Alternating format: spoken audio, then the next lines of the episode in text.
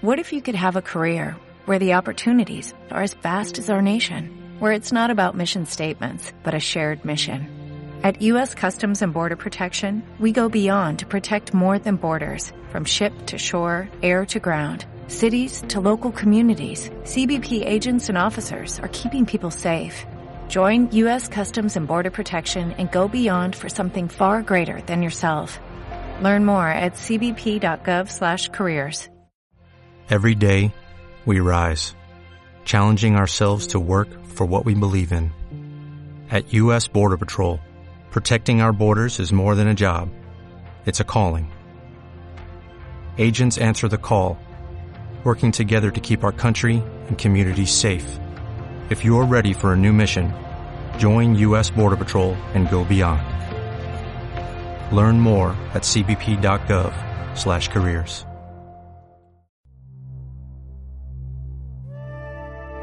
Equilibrio entre alma, mente y cuerpo. Bienvenidos a Sanamente, la cita con el bienestar. Dirige Santiago Rojas.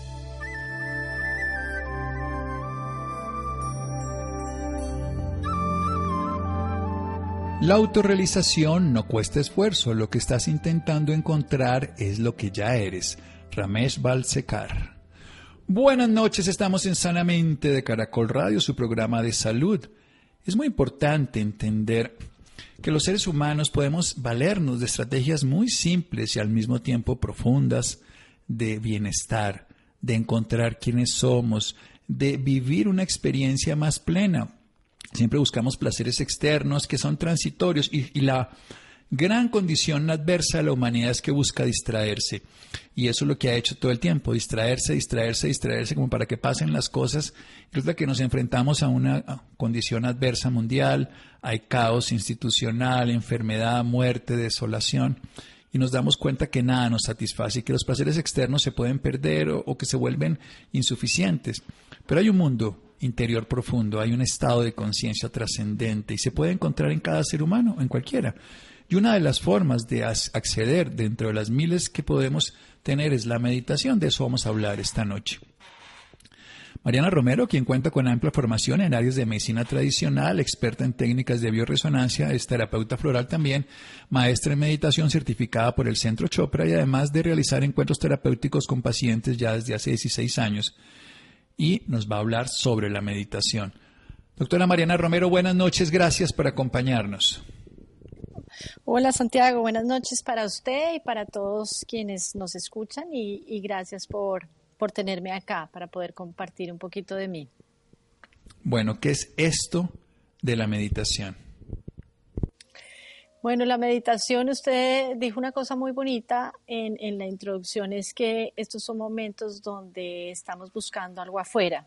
Y creo que como no podemos ir afuera, porque claramente ha sido básicamente un año de estar adentro, eh, guardados, pues hay que ir realmente al interior. No podemos estar diluyéndonos en la vida, sino ir al interior. Y eso es meditar, ir al interior, y simplemente meditar antes que cualquier una definición que pueden existir en todas las tradiciones y todas las técnicas.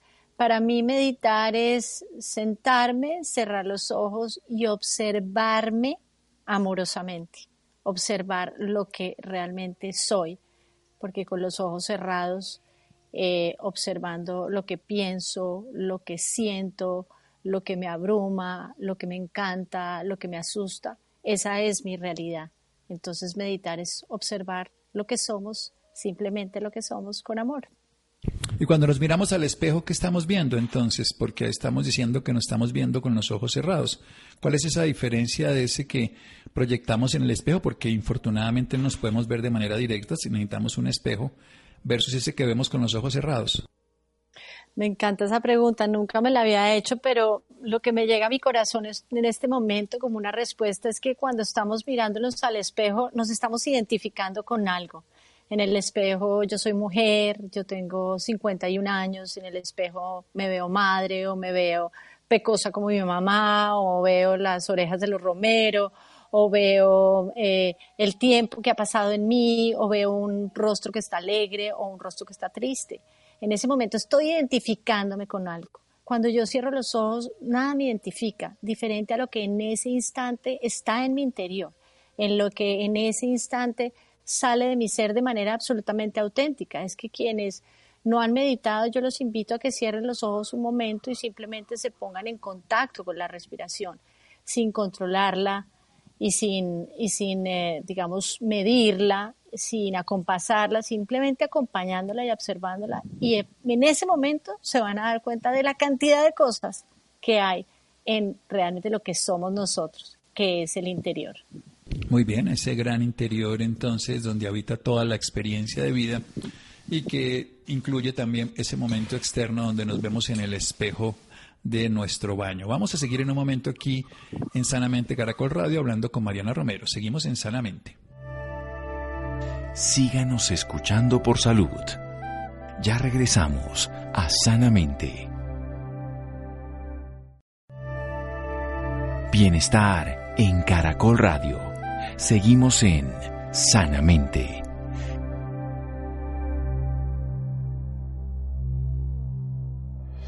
Seguimos en Sanamente de Caracol Radio con una terapeuta que enseña de meditación, maestra de meditación, ya lleva 16 años acompañando a pacientes sobre el tema de la meditación, enseñándoles a meditar. Nos está hablando de qué es observarse amorosamente, cómo pensamos, sentimos todo lo que nos ocurre, que incluye todas nuestras realidades, también nuestras desdichas y nuestros bienestares y que nos invita a que empecemos a respirar conscientemente, a darnos cuenta cómo respiramos para ir llegando a ese mundo interior. ¿Qué hacemos los seres humanos precisamente cuando el mundo exterior termina siendo tan incluyente de, problemas para nosotros, para la gente que sufre, que, que está caótico, y poder tomar esa distancia o, digámoslo de esta manera, esa sabiduría para poder mirar hacia otro lado. ¿Cómo empezamos a hacerlo?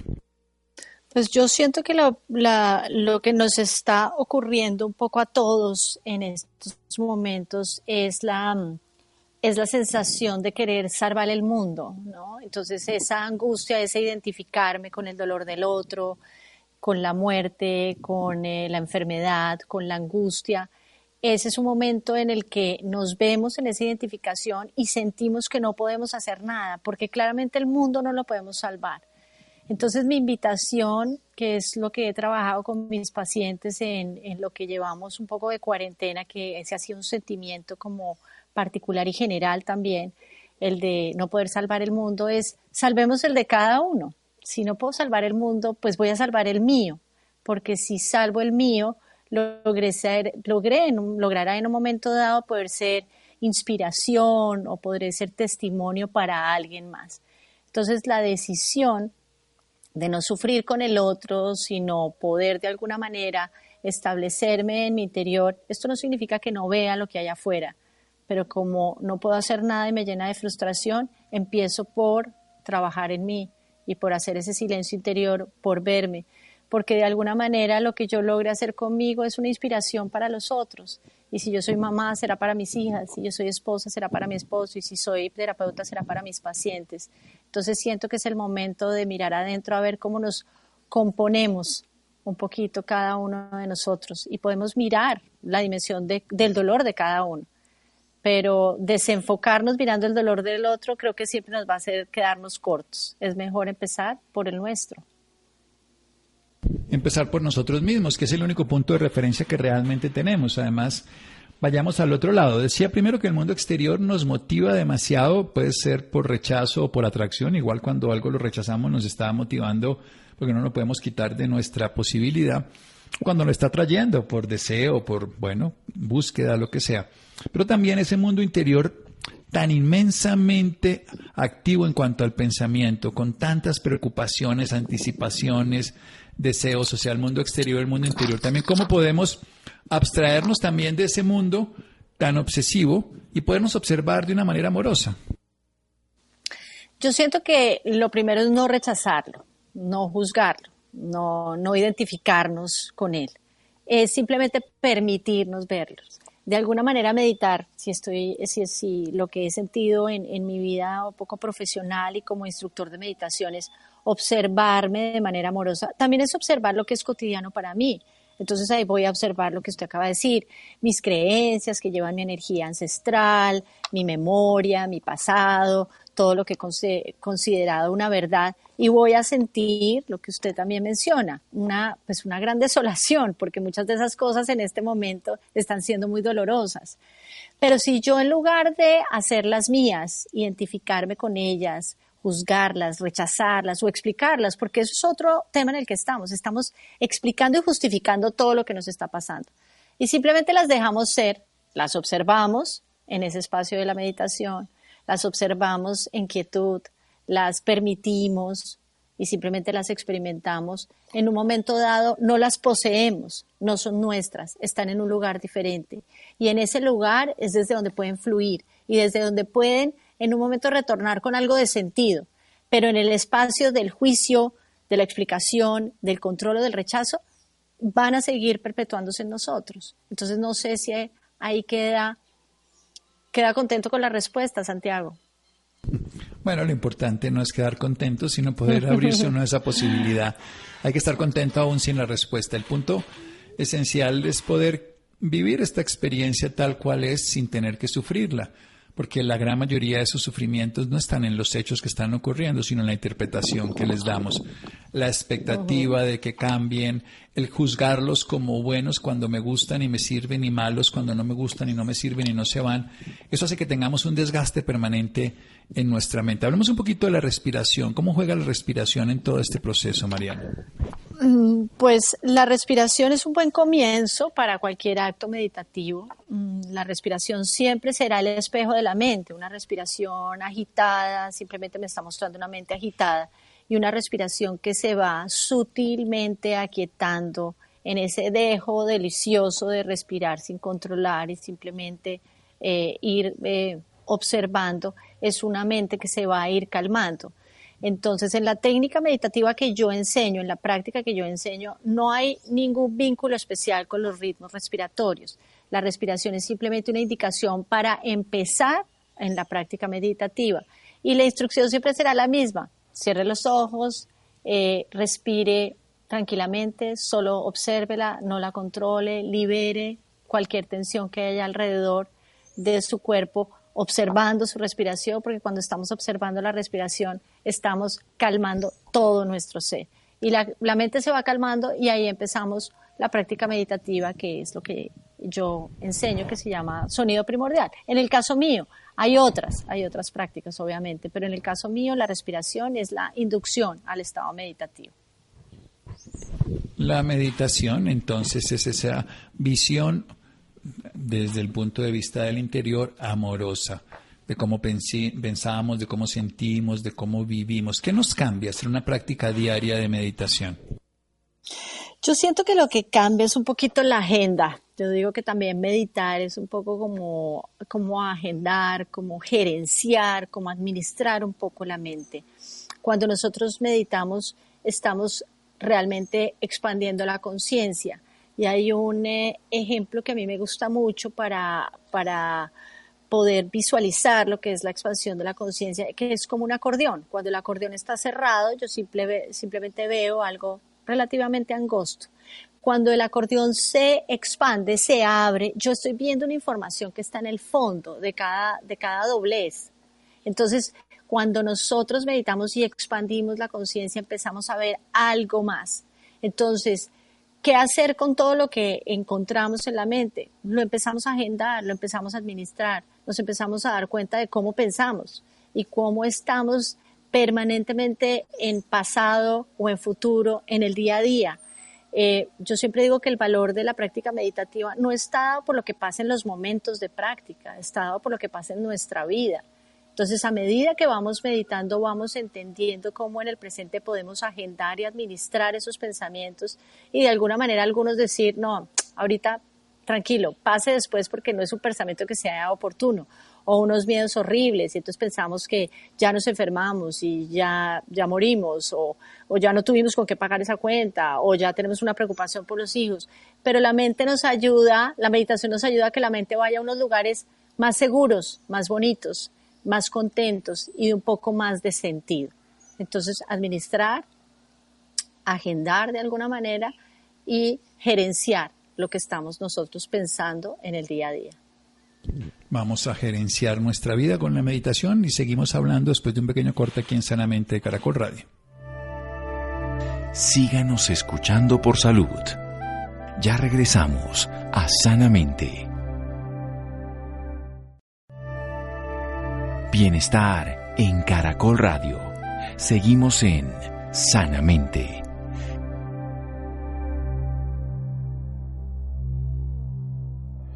Seguimos en Sanamente de Caracol Radio. Estamos hablando con Mariana Romero, maestra de meditación, quien ayuda a personas a observarse de una manera desapasionada, a conocerse, a sentirse, a descubrirse, a amarse y a transformarse con una estrategia que va cambiando la agenda del día y que pueden asumirse a sí mismos de una manera integral. Desarrollemos un poco más esa idea. ¿Cómo es la práctica que usted desarrolla y que usted enseña, Mariana? Bueno, los talleres que yo dicto son talleres, llevo cinco años dictando estos talleres, seis años serán este año, y ya he educado 500 estudiantes. Se llama meditación de sonido primordial. Es una práctica que para mí renueva todas las creencias poco limitantes que existen en torno a la meditación. A la gente siempre le dice que la meditar es difícil, que tiene que ser un lugar definido, una postura rígida, un tiempo exacto, en el mismo momento del día, que hay que poner la mente en blanco, que hay que estar contando de pronto la respiración, que lo que pasa en esos minutos de práctica es indispensable y es eh, importante. Y pues creo que esa es una agenda muy difícil de cumplir y hace que la gente en realidad no medite. Entonces los talleres que yo dicto, de meditación de sonido primordial buscan renovar todas esas creencias. Es una práctica primero muy fácil, no hay que poner la mente en blanco, se puede hacer en cualquier momento del día, el tiempo que uno tenga disponible, eh, en cualquier lugar de, de donde se desarrolle nuestra vida. Lo que pasa en esos minutos no es importante, será importante lo que pase en la vida. Y es simplemente repetir un mantra, que es una frase de poder, y en ese mantra se incluye el sonido primordial. El sonido primordial es un sonido de la naturaleza y es el sonido que en la tradición védica dijeron los sabios que se daba en el momento en que cada uno de nosotros nacía. Entonces, con fecha, hora y lugar de nacimiento del estudiante, tenemos el sonido primordial que está transcrito, digamos, desde el sánscrito, es un sonido que está en sánscrito, y el, em, estudiante lo aprende, lo incluimos en el mantra y lo repite. Lo repite gradualmente, suelto, muy tranquilo y va viendo que vienen la repetición del mantra, luego vendrán sus pensamientos, sus sentimientos, sus imágenes, sus emociones y se le dice al, em, estudiante que simplemente las deje pasar, que las observe sin rechazarlos y vuelva a su mantra. Entonces el mantra se convierte durante la práctica en un ancla, en un ancla que nos recuerda un poquito ese, ese rumbo en el que estamos en la práctica meditativa. Entonces, es una práctica muy sencilla. Algunas personas dicen que es una práctica en la que hay que hacer algo y eso les ilusiona. Y la libertad que tiene la práctica hace que las personas puedan incluir la práctica en su vida y no tener que salir de su vida para ser meditadores. Entonces, es una práctica que a cualquiera lo ilusiona y que tiene unos resultados eh, bastante, digamos, rápidos y que es muy fácil de aprender y para mí ha sido muy fácil y muy gozosa de enseñar. Sí, que además yo creo que uno va creciendo en la medida que lo va haciendo. En la medida que enseñamos, compartimos de lo que sabemos y podemos abrirnos a una nueva condición. ¿Qué hacemos de todas maneras desde el punto de vista cuando todos esos pensamientos intrusivos, usted nos está diciendo que obviamente ya no tenemos que tener todos esos dogmas preestablecidos para muchas personas frente a la meditación, pero qué hacer con esos pensamientos indeseables, intrusivos, agobiantes que tienen muchas personas cuando intentan practicar cualquiera de estas estrategias de autoconocimiento y conciencia. Yo diría que es esa frase maravillosa que creo que también eh, usted la ha compartido muchas veces con nosotros, hacer como la mente que describe Francisco de Asís, un firmamento que está limpio, por el cual es una mente y pasan muchos pájaros y los pájaros son los pensamientos, pero nunca hacen nido. Los pensamientos que aparezcan en la práctica meditativa simplemente los aceptamos, no los rechazamos, los dejamos pasar y volvemos a nuestro mantra. Yo también pienso que es como cuando uno le muestra las fotos a alguien en un celular, mire mi paseo y la gente pasa las fotos muy rápido, pero la segunda vez que va a ver las fotos la gente lo pasa más lento. y a veces hace zoom. Así se convierte la meditación. Los pensamientos de alguna manera van a ir diluyéndose en la medida que la práctica también se va desenvolviendo durante sus minutos de existencia. Entonces, no es pelear contra ellos, de hecho la mente va a seguir pensando, esa es su función y, no tiene más eh, complejidad. ¿Qué hacer con las personas enfermas? Porque usted acompaña a pacientes, a personas que tienen problemas de salud. ¿Qué, les puede ayudar? ¿En qué les sirve la meditación? Bueno, la meditación tiene un regalo enorme y se ha sido considerada como el primer antídoto del estrés. Cuando pensamos en el estrés como esa respuesta de supervivencia y alerta que genera nuestro cuerpo, que es la respuesta de lucha y huida, la meditación nos ayuda a transformar todos esos síntomas de la respuesta de lucha y huida que son las semillas de la mayoría de las enfermedades que tenemos. Entonces nos ayuda en temas de frecuencia cardíaca, para enfermedades eh, eh, cardiovasculares, ah, nos ayuda a modular también el sistema inmune, a modular el sistema hormonal. Entonces, a través de llevar a nuestro cuerpo a un estado de restitución y reparación, en lugar de estar en el estado de estrés y lucha de huida, ahí es donde ayuda la meditación y ayudaría en todos los aspectos que implican cualquier tipo de enfermedad, porque si pensamos en las enfermedades de hoy, todas tienen de alguna manera una semilla en un estado crónico de estrés y la meditación lo que va a hacer es transformar ese estado crónico de estrés en un estado de reparación y de restauración. Reparación y restauración que permite que el cuerpo fisiológicamente pues se adapte de una mejor manera y pueda solucionar la historia. ¿Cuál sería la recomendación en cuanto ya a una estrategia cotidiana para lograr una acción consciente y útil de la meditación? Me refiero a intervalos, a espacio-tiempo, en fin. Bueno, lo primero es una disposición contenta a la meditación, una disposición en la cual sea meditar sea tan agradable como lavarse los dientes, no hace parte de un deber ser, sino de un real querer ser en la vida. Yo pienso que la disposición es la primera tarea. Eh, siento que la segunda tarea es escoger una práctica meditativa. Hay tantas escuelas hoy tan, tan sencillas también y empezar a ver cuál es mi filiación en términos de gusto. Hay que usar una práctica meditativa que me produzca gusto hacerla. Y mientras encontramos esa afiliación, podemos simplemente decidir dos veces al día, de cinco minutos hacia adelante hasta 35 minutos es lo que yo recomiendo, dos veces al día, en el momento que pueda, como se desarrolle su vida, según se desarrolle su vida, en el lugar que pueda, en el cual se desarrolle su vida, y sentarse, cerrar los ojos y observar su respiración. Creo que eso sería un gran ejercicio de quietud, de introspección, de calma, dejar que vengan todos los pensamientos, entender que los pensamientos son nuestros, son de cada uno y que la práctica va a ser como sea mi vida y que mis pensamientos van a ser cotidianos a lo que es mi vida. Y eso sería para mí una, digamos, una rutina que nos eh, empezaría a mostrar unos frutos en muy corto tiempo, que es lo que yo he visto. La meditación realmente ofrece unos beneficios increíbles en muy corto tiempo. La meditación ofrece beneficios agudos y sentimientos y transformaciones profundas a largo plazo. Y de una persona que aprende a meditar con un sistema puede utilizar otros, y una persona que ora tiene conflicto con la religión, con algún otro tipo de filosofía o cultura.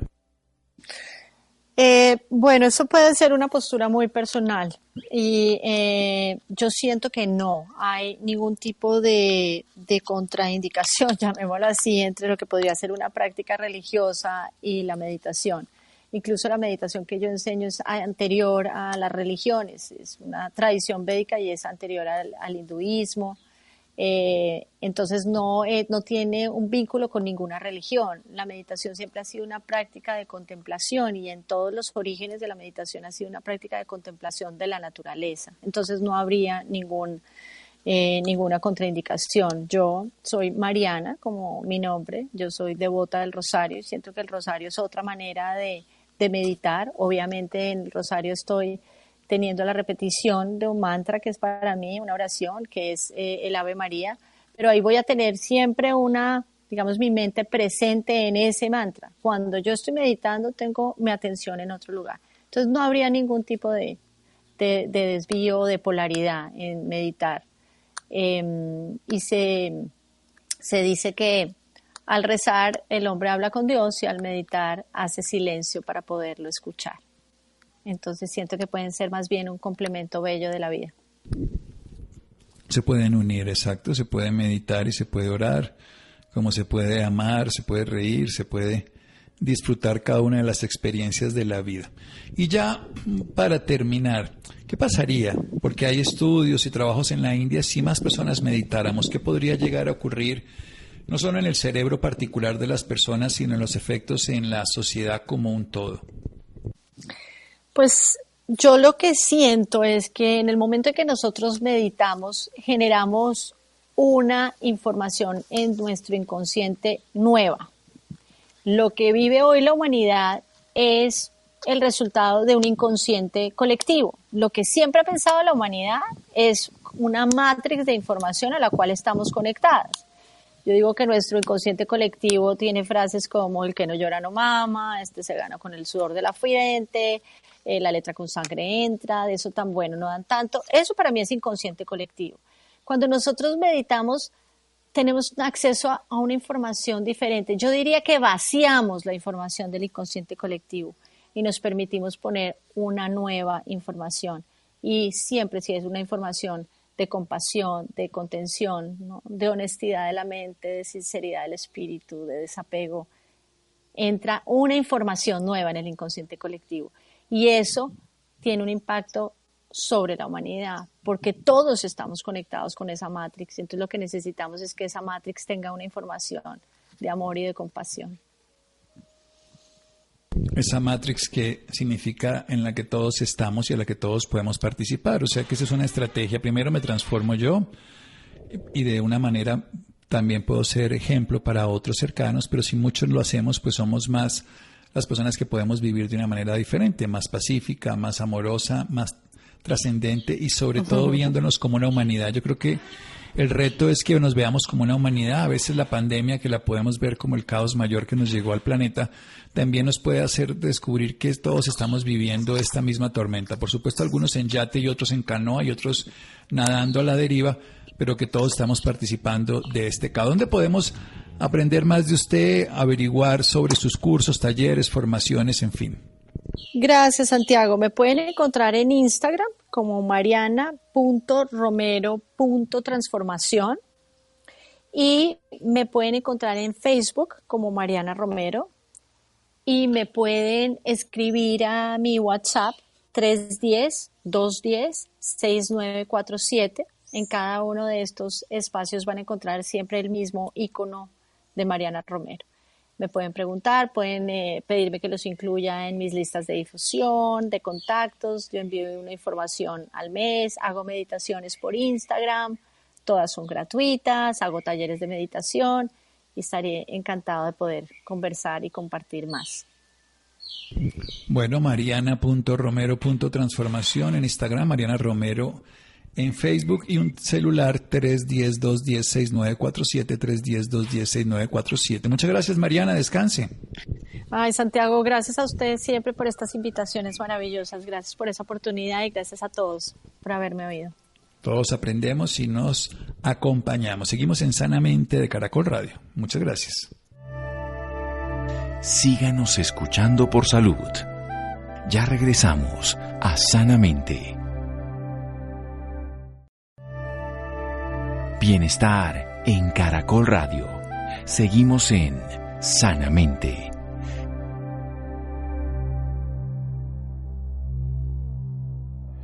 Seguimos en Sanamente de Caracol Radio. Un hecho curioso, el 80% de las asistencias en salud emocional han sido para mujeres durante la pandemia. Cuéntanos un poco más, Adrián. Santiago, muy buenas noches y buenas noches a quienes nos escuchan a esta hora.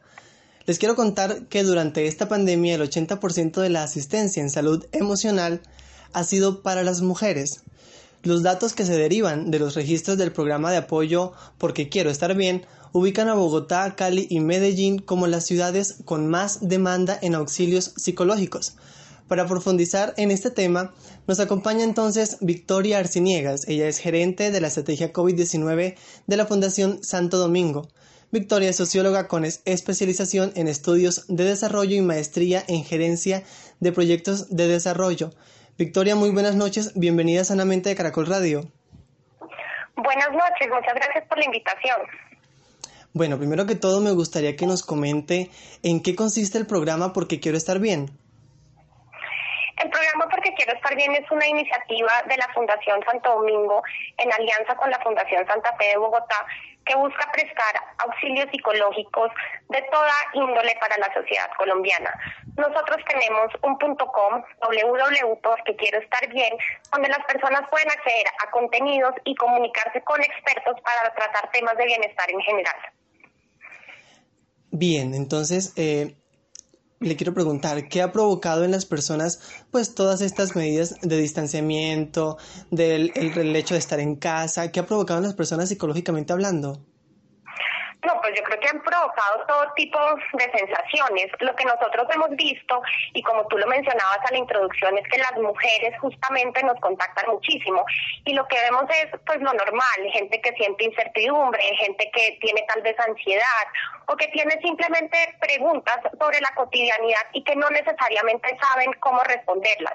Lo otro, y eso pues también lo hemos visto y nosotros hemos sido supremamente contundentes en visibilizarlo, es que hay una problemática de violencia intrafamiliar y como de vulneración de derechos donde las mujeres se están viendo supremamente afectadas. Entonces, pues al final de cuentas, porque quiero estar bien, lo que muestra es cómo todos los colombianos estamos entendiendo el día a día de la pandemia y buscando alternativas para nuestra salud mental y nuestro bienestar. Bien, hablaba de, alternativas ahorita justamente para nuestro bienestar mental. ¿Qué alternativas podemos tomar las personas entonces para soportar todo este encierro que tenemos, que por lo visto va un poquito para largo también? No, pues yo creo que las alternativas varían mucho en los contextos. Lo primero que nosotros dentro de nuestro programa, porque quiero estar bien, queremos mostrar es que hay un alguien que puede oírnos y ese alguien es un experto. Entonces ahí es donde nosotros vemos un gran valor en nuestras líneas de atención entre la posibilidad de acceder a un chat, porque eso está es posible dentro de nuestra plataforma, o de llamar a una línea telefónica. Entonces lo primero, la primera alternativa yo creo que nosotros mostramos es que podemos acceder a conversar con alguien. Lo segundo es que uno puede consultar un cierto tipo de contenidos que nos ayudan a navegar esta incertidumbre. Y ahí es donde también vemos mucho valor en tener diferentes temáticas. Nosotros, por ejemplo, tenemos temas como salud sexual y reproductiva, o por ejemplo, cómo las madres o los padres de familia pueden guiar a sus hijos en la pubertad. Entonces, al final lo que nosotros tenemos es una invitación a tomar conciencia, a que justamente la pandemia es posible navegarla si todos entendemos cuáles son esos puntos de dolor que tenemos y buscamos apoyo.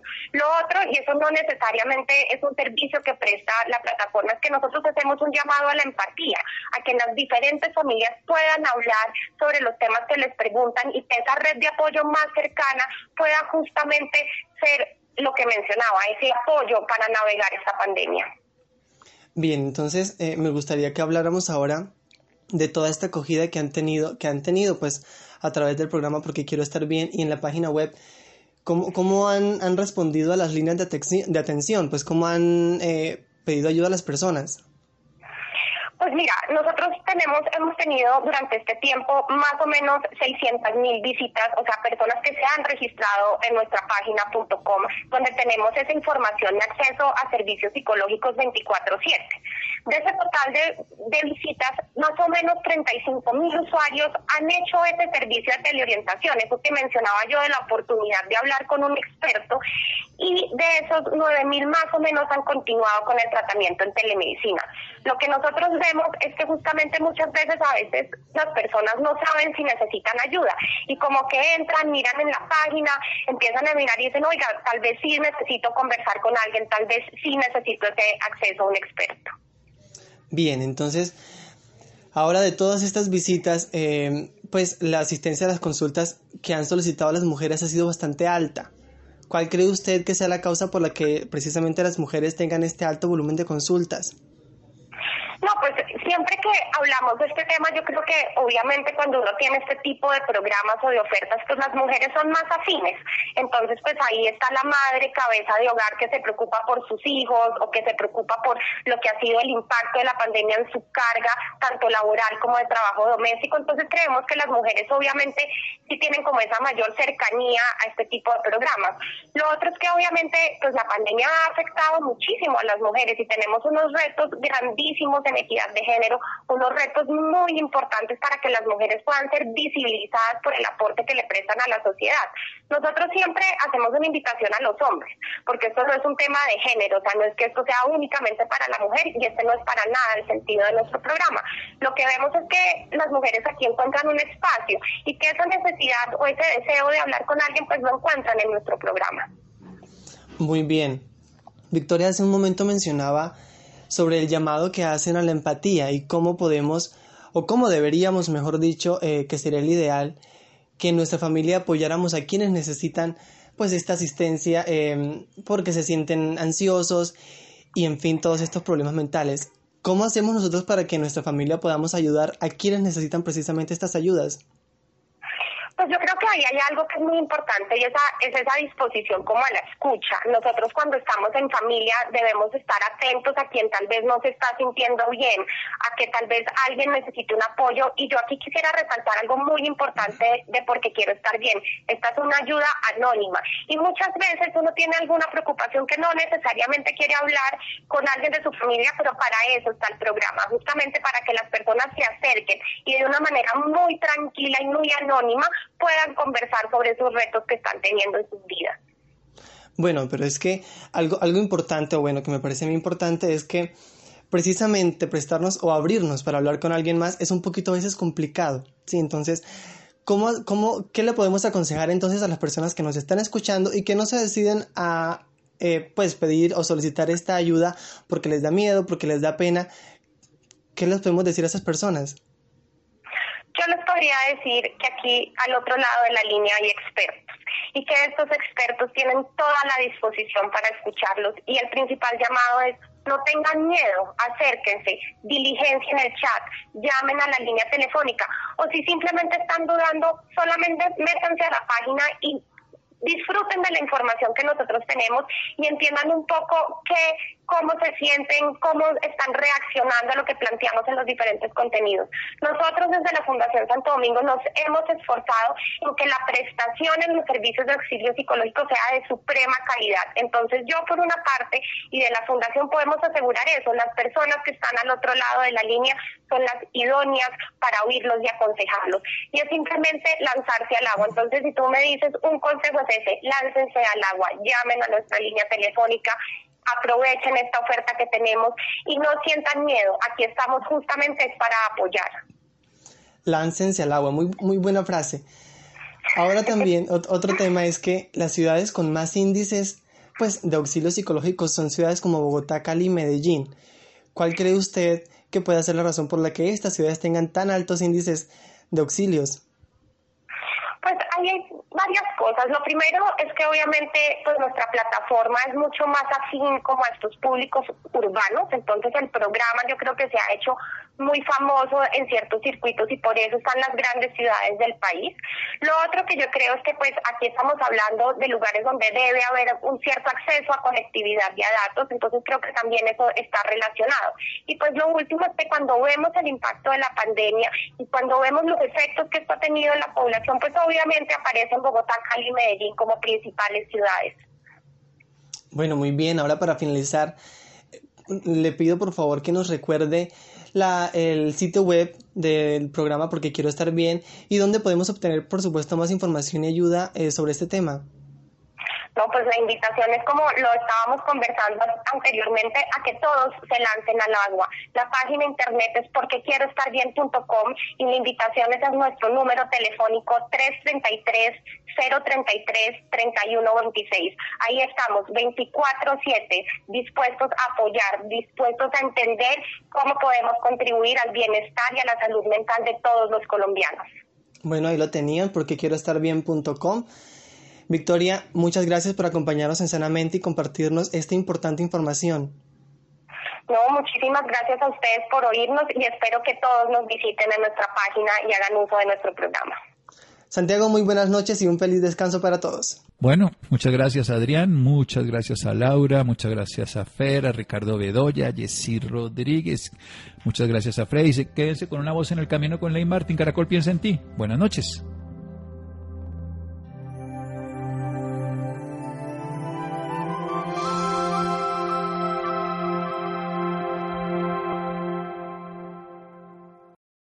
Without the ones like you, who work tirelessly to keep things running, everything would suddenly stop. Hospitals, factories, schools, and power plants, they all depend on you. No matter the weather, emergency, or time of day, you're the ones who get it done. At Granger, we're here for you with professional grade industrial supplies. Count on real time product availability and fast delivery. Call clickgranger.com or just stop by. Granger for the ones who get it done. Lucky Land Casino asking people what's the weirdest place you've gotten lucky? Lucky? In line at the deli, I guess? Aha, in my dentist's office. More than once, actually. Do I have to say? Yes, you do. In the car before my kids' PTA meeting. Really? Yes. Excuse me, what's the weirdest place you've gotten lucky? I never win and tell. Well, there you have it. You can get lucky anywhere playing at LuckyLandSlots.com. Play for free right now. Are you feeling lucky? No purchase necessary. Void where prohibited by law. 18 plus. Terms and conditions apply. See website for details.